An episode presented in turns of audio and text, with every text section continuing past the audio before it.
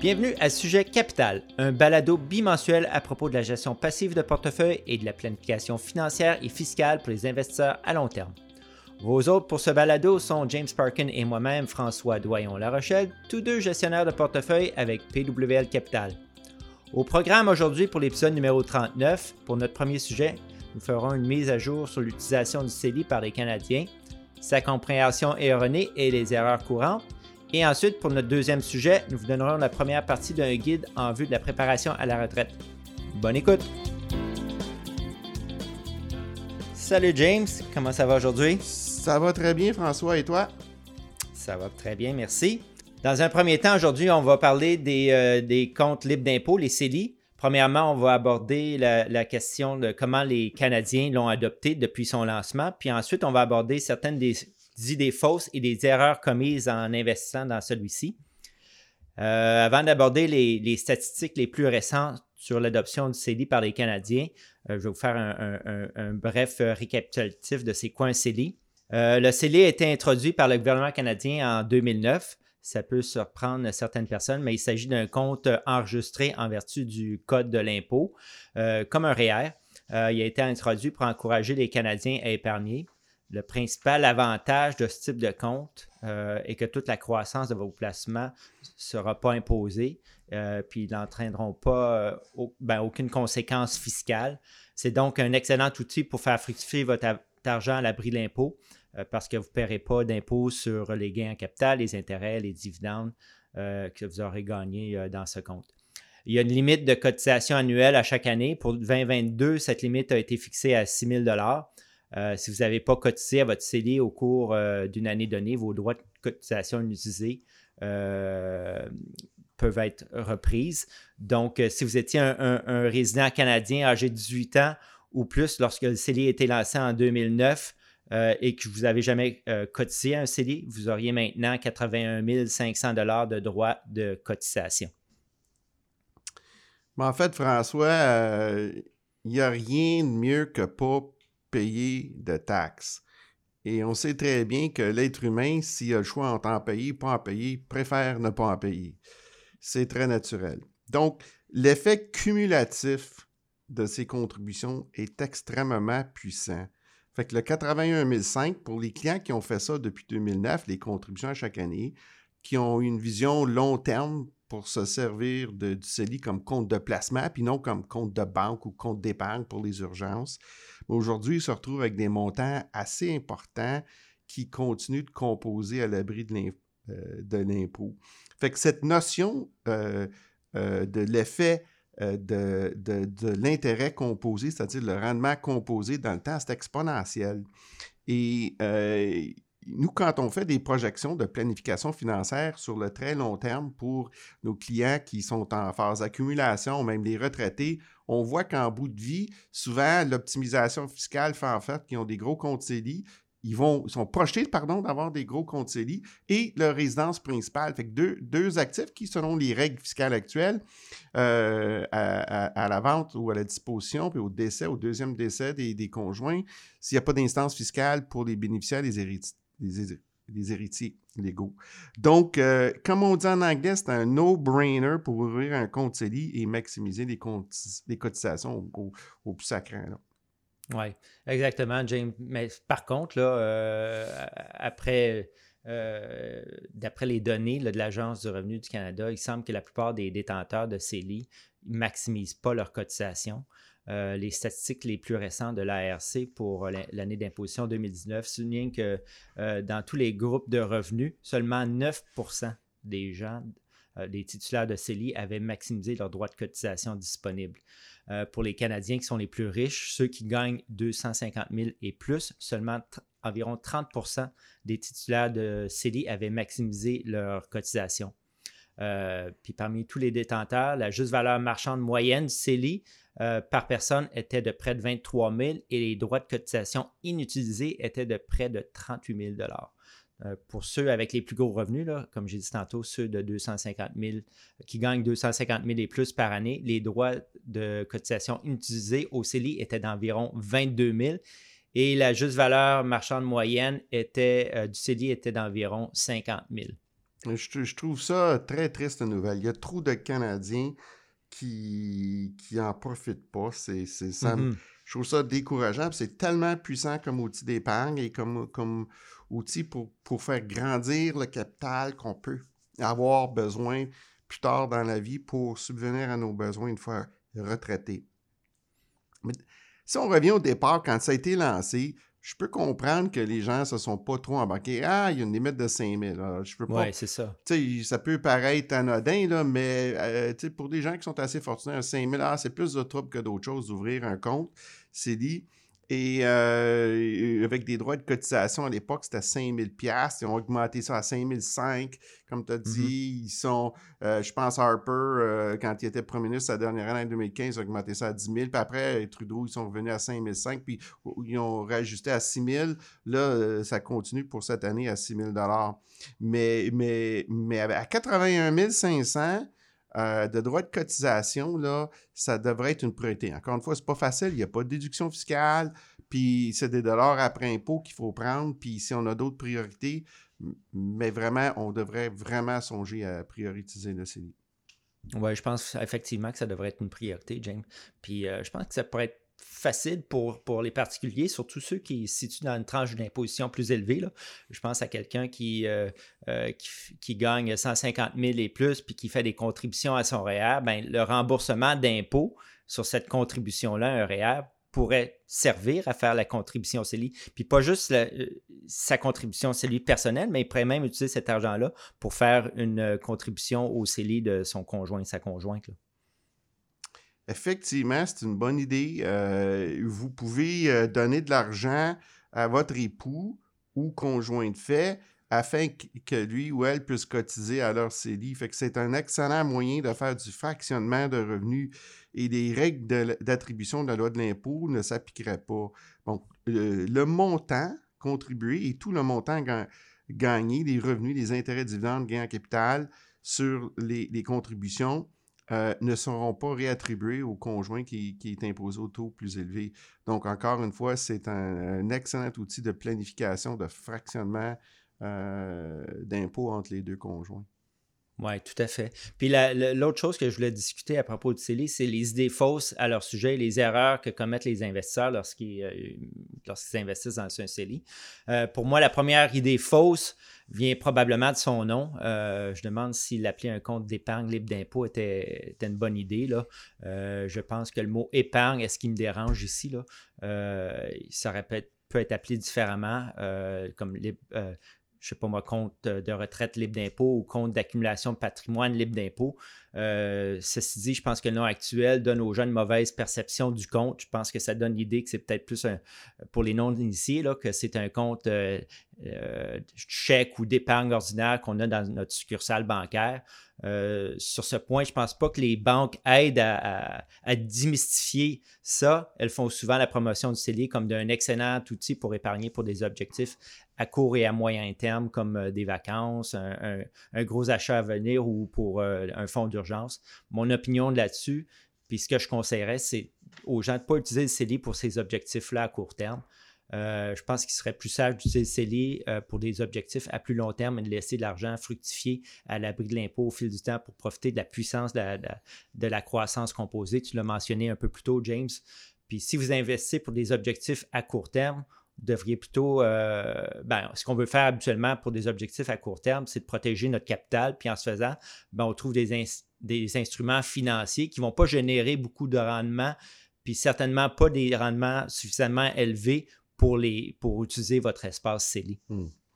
En fait, juste euh, ce matin, j'ai vécu l'expérience avec un client qui a un compte important avec nous.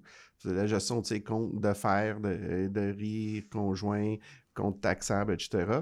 Mais il avait décidé de garder ses CELI à la banque parce que la perception, c'était que ah, c'est un compte d'épargne. Fait que là, mm-hmm. on fait son bilan parce qu'on a une revue annuelle, ça fait partie de notre processus professionnel. On fait le bilan. C'est comme le, médecin de famille qui, qui, fait faire un test sanguin pour voir l'état de santé de son patient. Fait que là, on regarde le CELI, puis ils ont fait des contributions depuis le début, 81 500, puis ils ont 92 000 d'accumulés, lui et elle. Là, on regarde ça, ben voyons donc, il a, depuis depuis 2009, on a juste dit Ah, mais c'était toujours été en épargne, puis les taux d'intérêt, c'était pas élevé. Puis je dis Si on avait investi dans un compte balancé, 60-40, 60% mmh en actions.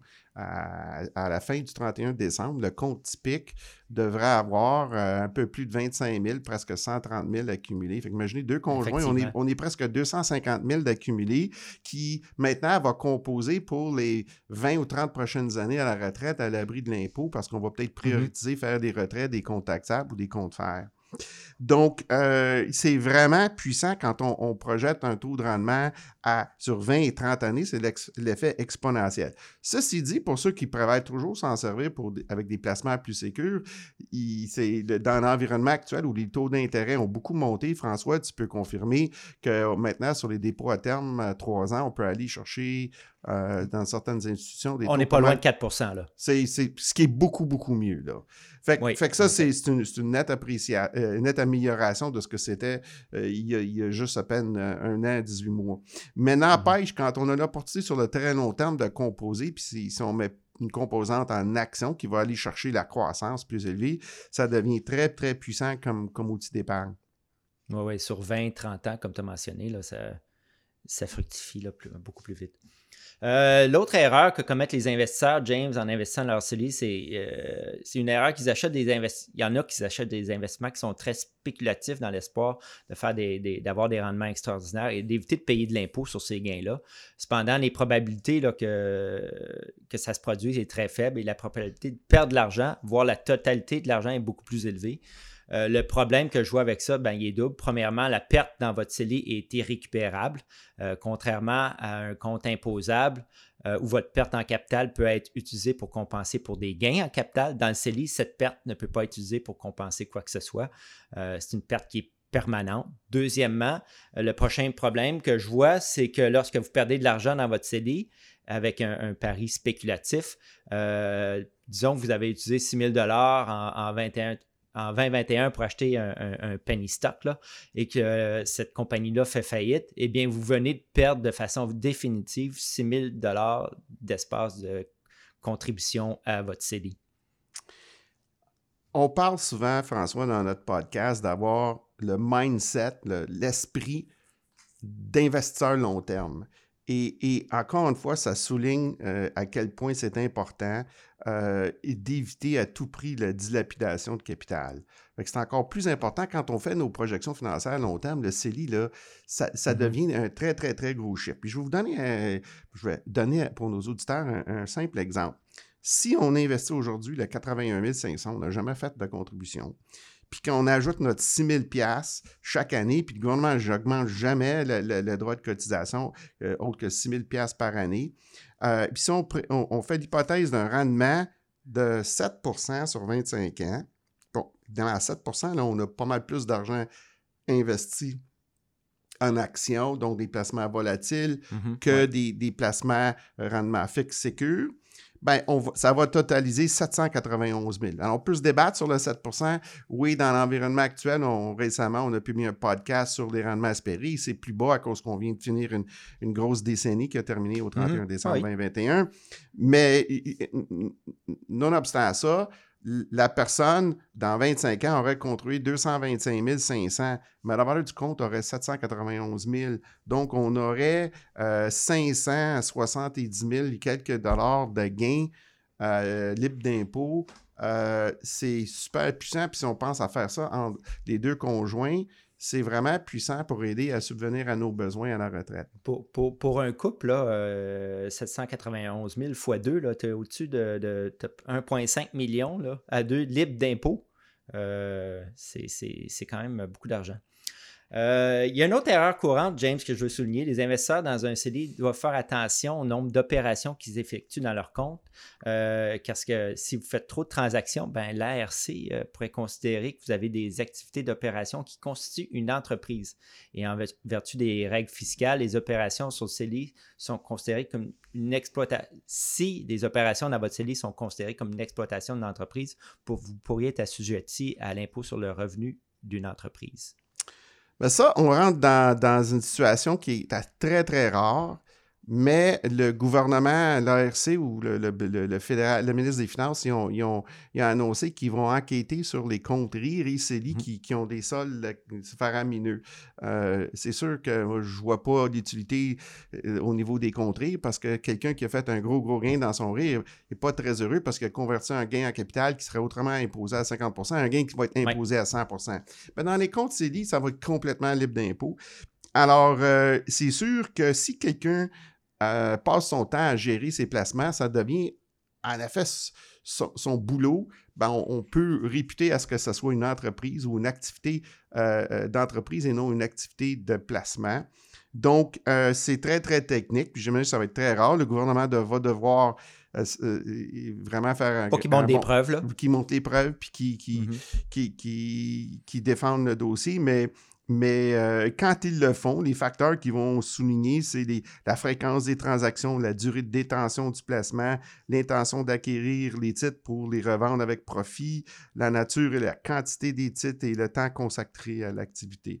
Encore une fois, c'est très technique, mais c'est une erreur à, à éviter à considérer.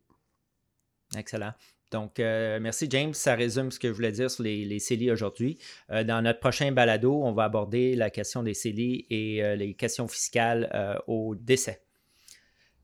Donc, pour notre prochain sujet aujourd'hui, notre sujet principal, on va couvrir le guide de la nouvelle retraite pour les pré-retraités. nous allons couvrir ce sujet dans deux, deux, épisodes, deux podcasts. Dans le podcast d'aujourd'hui, on va couvrir le sujet des aspects psychologique de la planification de la retraite et dans le prochain podcast, on va couvrir les aspects financiers. Euh, donc, euh, James, qu'est-ce que nos auditeurs devraient savoir sur la meilleure façon de se préparer en vue de la retraite? À toi, James. Eh bien, merci, François. Écoute, c'est un sujet que, que, nous voulions aborder depuis longtemps sur notre podcast. Les gens passent de nombreuses années à épargner et à planifier leur retraite, mais à mesure qu'ils s'y rapprochent de la retraite, il y a beaucoup d'émotions autour de je peux m'attendre à quoi? Euh, dans cette nouvelle étape de, ma vie. Euh, pour ma part, après plus de 25 ans euh, en tant que conseiller aidant les clients à planifier leur retraite, puis en les regardant passer à la cette transition à la retraite et puis vivre plusieurs années par après, je peux dire à nos auditeurs que chaque situation client est différente, puis les solutions qu'ils ont besoin ou les éléments de planification sont différents. Mais les peurs, euh, les préoccupations, qu'elles soient à la fois financières ou psychologiques, il y a beaucoup de similarités entre, les clients. James, j'ai mentionné en introduction le terme euh, la nouvelle retraite. Peux-tu expliquer euh, aux auditeurs ce que ça veut dire?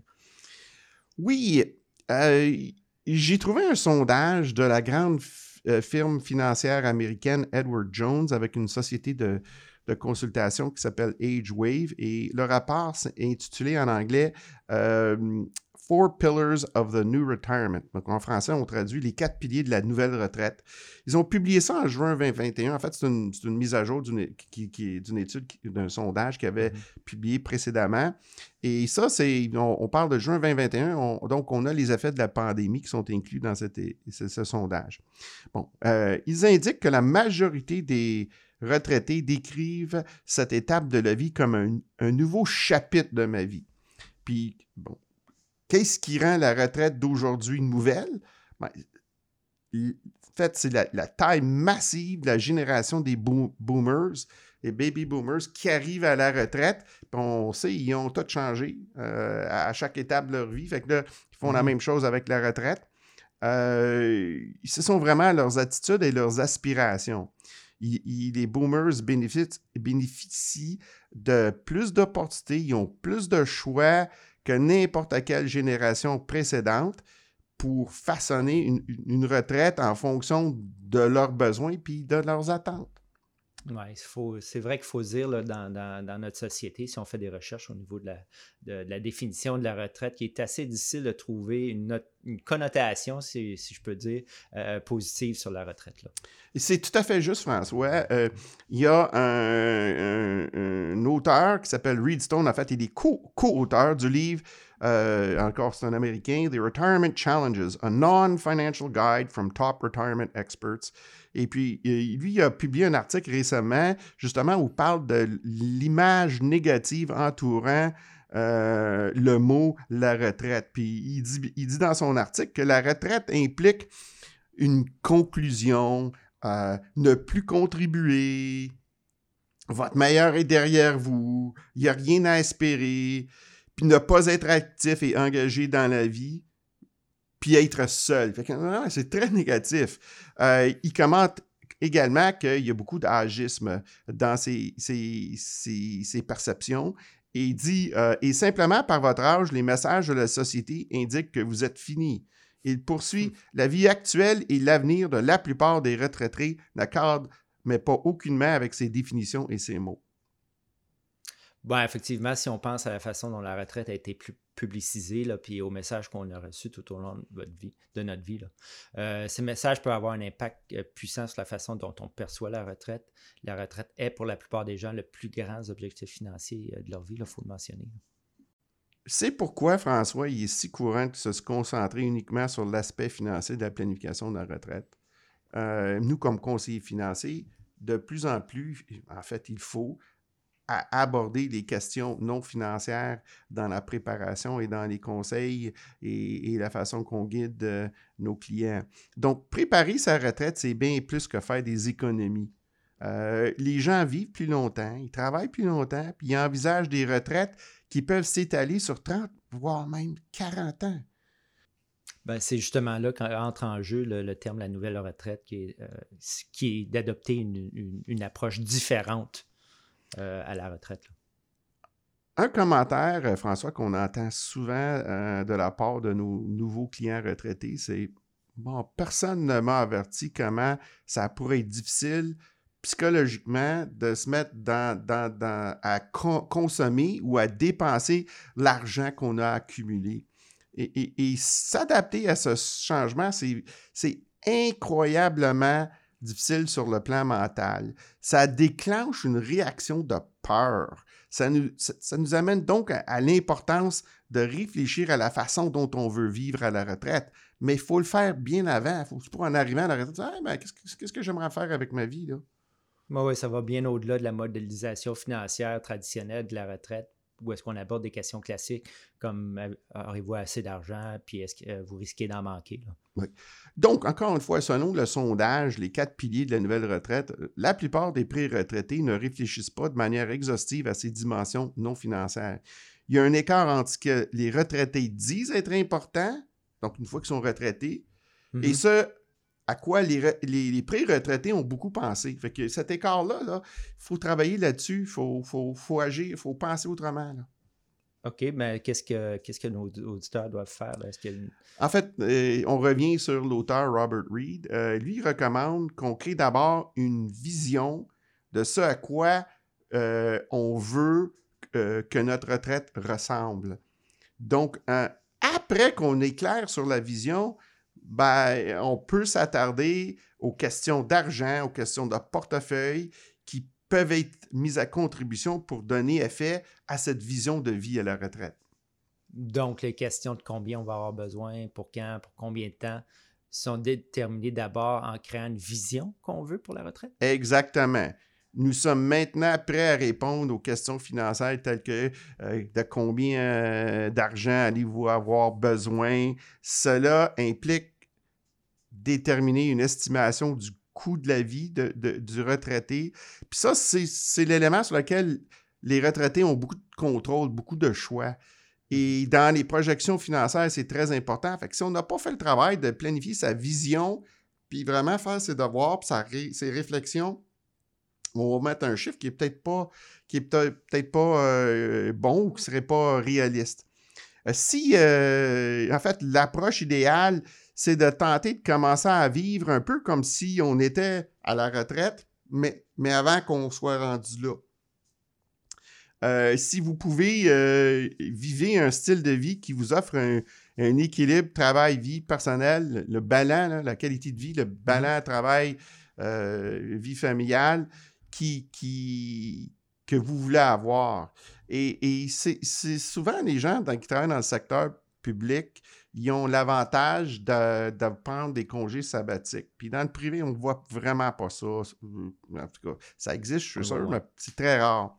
Mais, mais de prendre un sabbatique, ça peut nous donner un avant-goût euh, de, comment les choses vont se, vont se dérouler euh, plus tard à, la pleine retraite. Donc, ça, ça, représente vraiment un travail de fond sur soi-même, euh, mais ça va avoir un impact majeur sur le plan de décaissement des portefeuilles. Effectivement, sa durabilité, c'est-à-dire je, je vais-tu manquer d'argent ou pas? un bon conseiller, euh, ça fait partie de ses, fonctions de, base dans la planification financière, euh, pourra exécuter des projections financières basées sur différents scénarios. Fait que cette mmh modélisation, nous, on fait ça à l'écran maintenant en mode euh, vidéoconférence avec nos clients. Fait que, OK, on veut changer, on va, veut dépenser 8 euh, 000 par mois ou 15 000 ou 4 000. Mais si je dépensais 5, qu'est-ce que ça donnerait? Puis si des événements surviennent à telle et telle date. Fait que nous, on est capable de, faire des choses incroyablement détaillées, basées sur plusieurs scénarios, mais il faut que le client il fait une réflexion en profondeur sur ces éléments-là. Mm-hmm. Donc, le prochain point, c'est quand prendre sa retraite. Encore une fois, souvent, la décision de prendre sa retraite, les gens se fixent dans la tête un chiffre prédéterminé. Ah, ben j'ai besoin d'accumuler tel capital ou j'ai tant d'années de service dans, dans, mon régime de retraite à prestation définie avec mon employeur. Puis, au bout, je, veux que mon portefeuille, vraiment, il, faut qu'il faut qu'il atteigne un chiffre magique de mm-hmm. X euh, milliers ou millions de dollars. Euh, donc, tout ceci, euh, c'est une réflexion qui est importante, mais il faut revenir à, cette, à définir le non financier, la vision. Qu'est-ce qu'on veut faire, comment est-ce qu'on veut, qu'on veut faire les choses? Oui, effectivement, si on utilise juste ces chiffres-là, James, que ce soit la, euh, la taille du portefeuille, l'âge, la date de retraite, c'est pas nécessairement faux, mais on, c'est juste des chiffres, puis, euh, puis c'est incomplet. Il faut aller plus loin que ça. Tout à fait. Fait que L'autre point euh, non financier qu'il faut considérer, c'est, que vais-je faire pour rester en bonne santé physique et mentale? Puis c'est pas à la retraite qu'on dit Ah, je, vais me mettre à faire d'exercice ou je vais aller chez le dentiste, je vais m'occuper. Puis moi, j'utilise dentiste parce que c'est un exemple. On voit les clients arriver. Ah, j'ai, j'ai, j'ai, 77 ans, puis là, j'ai une facture de 43 000 de, de, de de traitement euh, chez, spécialisé chez des, spécialistes euh, en parodontie ou, ou, toute autre chose. c'est, c'est faut vraiment euh, avoir une réflexion en profondeur pour penser qu'on peut vivre très longtemps et comment, comment est-ce qu'on va rester en, santé. Donc, le sondage, les quatre piliers de nouvelle retraite, euh, conclut euh, ce qui suit. La grande majorité des retraités disent qu'en plus d'épargner pour la retraite, il est important de réfléchir à ce qu'ils feront pour rester en bonne santé, où ils devraient vivre, comment ils maintiendront ou amélioreront les relations familiales et les, activités qui leur donneront un sens à leur vie. Puis ces derniers ces derniers éléments sont très, très importants. La qualité de vie, les relations interpersonnelles, nos amis, nos enfants, et, d'avoir des, relations en profondeur et puis de qualité, c'est hyper, hyper important. Fait quelque chose à retenir pour nos auditeurs ici, c'est avez-vous réfléchi aux, dimensions non financières de la retraite? Là? Tout à fait. Et, euh, mm. maintenant, j'aimerais partager avec nos auditeurs euh, les propos d'un spécialiste euh, sur la retraite, euh, qui lui-même a pris sa retraite. Et puis, je suis, en fait, je suis tombé sur un article dans le Wall Street Journal et qui été écrit par le, euh, le docteur David Eckhart, je crois, c'est au mois d'octobre en 2021. Et l'article est intitulé J'ai passé 44 ans à étudier la retraite, puis j'ai pris ma retraite. Euh, le professeur Eckert est un ancien comme, euh, professeur de sociologie et de géontologie à l'Université du Kansas. Euh, je citerai une ligne de son article, en fait, je l'ai traduit de l'anglais. Je suis maintenant à la retraite depuis un an et demi, et si quelqu'un aurait dû savoir à quoi s'attendre dans cette nouvelle étape de la vie, c'est bien moi. Au travers de sondages, et d'entrevues dans ma carrière, j'ai exploré comment les hommes et les femmes se préparent, entre et ensuite s'adapte à la retraite. Euh, il poursuit dans son article en soulignant plusieurs aspects, parmi lesquels certains auxquels il s'était attendu, et alors qu'il y avait beaucoup d'autres aspects qui, c'était une grande surprise pour lui, il s'y mm-hmm. attendait pas. Mm-hmm. Donc, euh, je vais commencer avec les éléments euh, attendu par le Dr. Eckhart. Fait premièrement, c'est la notion que de l'importance de développer une routine quotidienne. Donc, pour lui, il dit, oui, une routine quotidienne a été utile tout en maintenant des heures de détente dans cette routine. Donc, si la marche quotidienne commence un peu plus tard ou que les mots croisés prennent plus de temps, qu'il en soit ainsi. Donc, il faut aller motivement, il faut rester, faut rester calme. Que, oui, ça prend une routine, mais il ne faut pas être rigide non plus. Mm-hmm. Ensuite, il parle de, développer, en anglais, on appelle ça des elevator speech. Pendant n'importe quel cours de, vente et de marketing, on veut vendre nos services, on veut expliquer ce qu'on fait ben, le, elevator speech, c'est comme un discours dans l'ascenseur. On croise quelqu'un, puis Hey, qu'est-ce que tu fais dans la vie? Puis tu as deux minutes pour lui dire euh, à peine qu'est-ce que tu fais. Puis il faut que le message soit clair. Fait que lui, il dit c'est très important de développer son, petit discours euh, d'ascenseur. Puis ses propos sont, sont tels que suit. Comme prévu, j'ai également été confronté à des questions amicales sur mon nouveau statut, sur la façon dont je vais et ce que je fais j'ai dû concevoir un récit de moi-même que je trouvais attrayant, même s'il ne raconte pas tout. Donc, ah, vous êtes à la retraite, monsieur euh, Dr. Eckert? Ah, comment ça va? Qu'est-ce que vous faites? Aimez-vous ça à la retraite? Êtes-vous occupé? Fait que nos retraités ont tout ce genre de questions-là. Puis c'est normal, mais il faut avoir son discours prêt. Et, ce discours-là devrait être aussi motivateur pour dire hey, je, suis, je suis vraiment heureux, puis, puis voici ma vision, puis voici ce que je, je, sais pourquoi je suis, euh, je suis engagé. Euh. Mmh. Ça résonne pas mal avec moi, ce, dernier point-là, parce que, comme tu dis, ça parle de notre engagement, ça parle de notre confort, notre acceptation de notre nouvelle réalité de retraité, puis qu'est-ce qu'on veut faire euh, de notre vie à l'avenir. Ensuite, il parle des, questions inévitables sur où prendre sa retraite. Non, est-ce que je vais déménager? on voit ça souvent avec les clients. Euh, il y en a qui gardent ça simple. J'ai un pied à terre en ville, j'ai chalet euh, euh, dans la campagne ou au bord du lac. Puis, ah, mm-hmm. à l'extrême, on a une troisième résidence en Floride. C'est sûr, on en a parlé déjà dans d'autres podcasts. C'est pas très efficace d'être propriétaire de trois propriétés. L'utilisation qu'on fait, c'est jamais optimal et ça coûte cher. Mais la notion de où prendre sa retraite, on va être plus près de nos enfants. Pour ceux qui n'ont pas d'enfants, mais ils vont être plus près des amis. il y en a qui veulent les deux. Je vais être plus près de mes amis, je vais être, je vais être plus près euh, de, mes enfants, de mes petits-enfants. Et je veux jouer un mm. rôle dans leur vie. Donc, c'est une question. Ils s'attendaient à ça. Lui et sa conjointe, ils ont réfléchi là-dessus. Oui, pour, pour, pour des, gens moins fortunés que certains de nos clients, James, c'est la, question, c'est que oui, ils veulent vendre leur maison, se rapprocher euh, de la famille, mais il y a aussi besoin de l'équité, si on veut, ou, de la valeur de leur maison pour, pour subventionner ou pour soutenir leur mode de vie à la retraite. En fait, c'est quelque chose qui arrive beaucoup, on, euh, et surtout les gens aujourd'hui, que la flambée des maisons, ils se retrouvent même. J'aurais jamais pensé que ma maison valait autant. Je je la vends, c'est une résidence principale, donc le gain, tout libre d'impôts. Puis c'est un concept sur lequel on, s'attarde souvent. On a de l'argent dans les RIR ou des fonds de pension, c'est de dollars à 20 impôts. On a de l'argent dans des compagnies de gestion, euh, c'est des dollars à 20 impôts. Puis là, dans le panier du milieu, on a le CELI, puis souvent, on retrouve, hey, j'ai pas grand-chose là. Mais là, si on vend notre maison, mais si on vend, par exemple, la maison à 800 000 ou 1 million, c'est net des dépenses de vente, c'est vraiment libre d'impôt. Mais ça, je dis, j'ai un million d'accumulé dans mon risque, c'est pas la même affaire.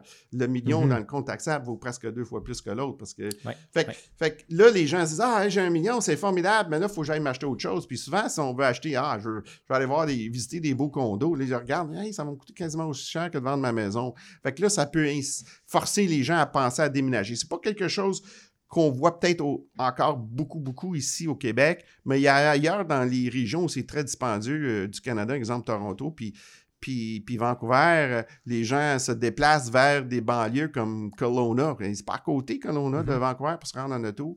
Euh, et, Toronto, les gens vont, vont, aller vers des, des, banlieues pas mal plus éloignées, Stratford, Kitchener-Waterloo, fait qu'ils vont se déplacer pas mal. Fait qu'on voit ça beaucoup. Mm. Ensuite, ce, à quoi il s'attendait euh, pour qu'on continue, c'est penser à votre relation avec votre conjoint ou conjointe. Euh, bon, là, je vais partager avec nos auditeurs la blague classique. Ah ben, je l'ai épousé pour le meilleur ou pour le pire, mais pas pour le lunch.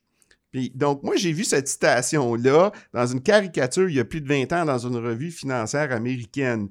Mais en fait, euh, avant le podcast, j'ai googlé l'expression, puis j'étais super impressionné. Il y a toutes sortes. Ça, elle existe depuis les années 60. Donc, euh, je ne sais pas c'est qui l'auteur, mais moi, je m'en suis servi en clientèle depuis très longtemps. Puis cette blague, elle est très utile parce que euh, c'est une belle entrée en matière pour démarrer la conversation avec les couples sur les ajustements inévitables. Parce mhm. que, on prend l'exemple stéréotypique que monsieur a été le gang pain de la famille, il a travaillé, madame était la ménagère, fait que monsieur, il travaille plus. Là, il tombe en retraite, il n'y a plus personne à gérer, mais il essaie de gérer sa femme. Fait que là, le bisbee point. J'ai déjà même vu ça dans certaines relations de couple. Il y en a une qui m'a appelé après six mois de retraite. Peux-tu trouver une job, ça presse, là. c'est pas mon domaine de trouver des jobs. J'ai souvent entendu dire euh, cette blague-là, James. Mais c'est important de briser la glace pour avoir la conversation. Il faut s'attendre mm-hmm. à ce que c'est un ajustement de beaucoup passer beaucoup plus de temps. C'est encore drôle. Je suis toujours surpris des réactions. Il y a, j'ai des, des, clients qui ont été cadres, qui ont voyagé des, millions de, kilomètres en voyage d'affaires, puis finalement, ils se retrouvent à la maison avec sa conjointe. Puis là, ils s'entendent tellement bien que ça va bien. Mais tu sais, ils ont passé pas mal de temps euh, avant la retraite euh, qui n'étaient étaient pas ensemble. Fait que chaque, euh, chaque situation est différente. Donc, maintenant, regardons les points que le docteur Eckert a dit qui sont pas mal qui était inattendu pour lui. Mais la première, c'est bien de base, c'est le soutien technologique au travail. Fait que lui, s'est retrouvé tout seul, son, PC, il a flanché, puis il a dit Hey, je fais quoi là? Fait que euh, lui, il dit il y, a, une bien meilleure appréciation. Fait c'est important pour les gens de penser à se créer des comptes euh, infonuagiques pour la, conservation d'ordonnées, euh, les logiciels pour la gestion du malware et, des virus. Il faut, tout faire ça, puis d'avoir un contact pour, pour, se faire aider au niveau, au niveau des problèmes qu'on pourrait avoir. Mm-hmm. Bon, ça, plus de base. Le deuxième point, c'est la gestion de, la, de son temps. Il ne s'attendait pas à ça, lui. Puis ça, c'est un pas mal plus complexe comme concept mais là, euh, on sait que les retraités, d'après l'étude de, euh, euh, de sondage qu'on a cité tantôt, les retraités rapportent massivement que l'attrait principal de la retraite est la liberté des obligations quotidiennes. Donc ça, c'est le, c'est wow, là, j'ai plus d'obligations comme j'avais avant. Fait qu'ils n'ont plus d'horaire à suivre. Mon temps m'appartient. C'est des expressions qu'on entend là, en clientèle. Mm-hmm. Euh, ben, fait que mes clients partagent leurs sentiments sur le fait de devoir être farouchement protecteurs vis-à-vis euh, les engagements qui, prennent. Puis le docteur Eckert appuie ça. Il a vécu ça, lui, en, tombant à la retraite. Et puis ses réflexions sont les suivantes. il y a une méfiance des retraités à l'égard de s'engager dans des activités qui vont compromettre leur temps libre. D'un autre côté, je protège mes options. Après des années d'avoir un horaire chargé entre le travail et la famille, je vois maintenant clairement pourquoi les retraités hésitent à s'engager.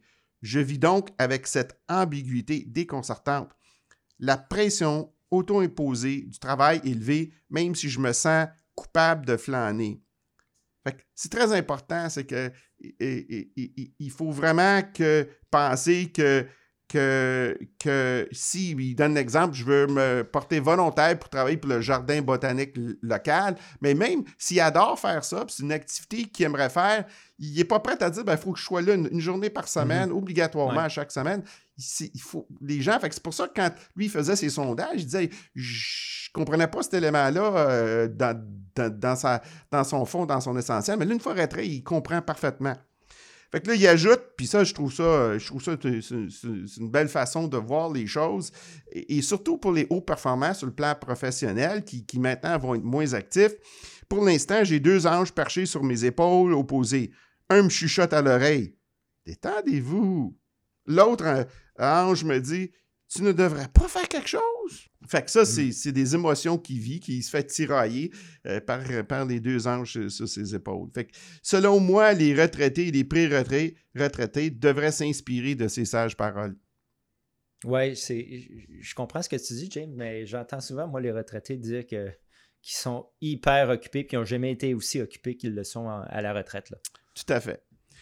Le, point final que le Dr. Eckert euh, euh, apporte, c'est d'éviter l'identité de, guillemets, retraité. Donc, de nombreux clients euh, insistent sur le fait que je suis pas à retraite, ils nous racontent leur vie bien remplie, le refrain commun, comme tu as dit, j'ai jamais été aussi occupé que depuis que je suis retraité. Certains retraités, s'ils peuvent contrôler les événements, prévoient donc une rupture nette avec ce qui s'est passé dans le passé et ils se dirigent vers des nouvelles aventures.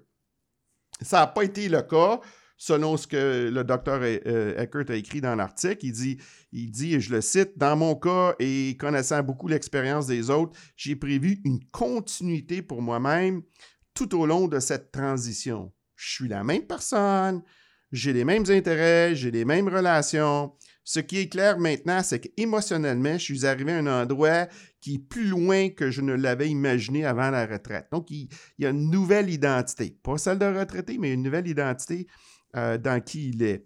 Puis il dit en anglais I have arrived only to embark. Fait que là, il dit, c'est vraiment ça. Il est dans cette nouvelle phase de sa vie, comme l'étude Les quatre piliers a mentionné. C'est ça c'est ça que les retraités ressentent. Je, commence une nouvelle étape, puis on sait, je l'ai mentionné plus tôt dans le podcast, cette étape-là peut être 30 ans et plus. Là. Donc, euh, par ses propos, je comprends que pour lui, la retraite n'est pas une destination finale et que c'est réellement une nouvelle étape qui commence et qu'il n'accepte pas d'être étiqueté comme retraité. Hmm. Vraiment intéressant. Excellent. Ben, Merci, James. Euh, je pense que nos auditeurs vont, aimer, ou du moins j'espère qu'ils vont aimer euh, les informations que tu as partagées. Puis, euh, ça, peut servir aussi pour, pour les retraités, parce qu'on a parlé de pré-retraités, mais ça peut servir pour les retraités et aussi les accumulateurs. Donc, merci encore, James. Ça m'a fait plaisir, François. Eh bien, c'est tout pour ce 39e épisode de Sujet Capital. Nous espérons que vous avez aimé. N'hésitez pas à vous envoyer vos questions et suggestions. Vous pourrez nous joindre par courriel à sujetcapital à commercialpwlcapital.com. De plus, si vous avez aimé notre podcast, partagez-le avec votre famille et vos amis. Et si vous n'êtes pas abonné, euh, faites-le. Encore une fois, merci de vous être joint à nous aujourd'hui et n'oubliez pas de vous joindre à nous lors de notre prochain épisode dans deux semaines, alors que nous donnerons la deuxième partie de notre guide en vue de la préparation à la retraite. À bientôt!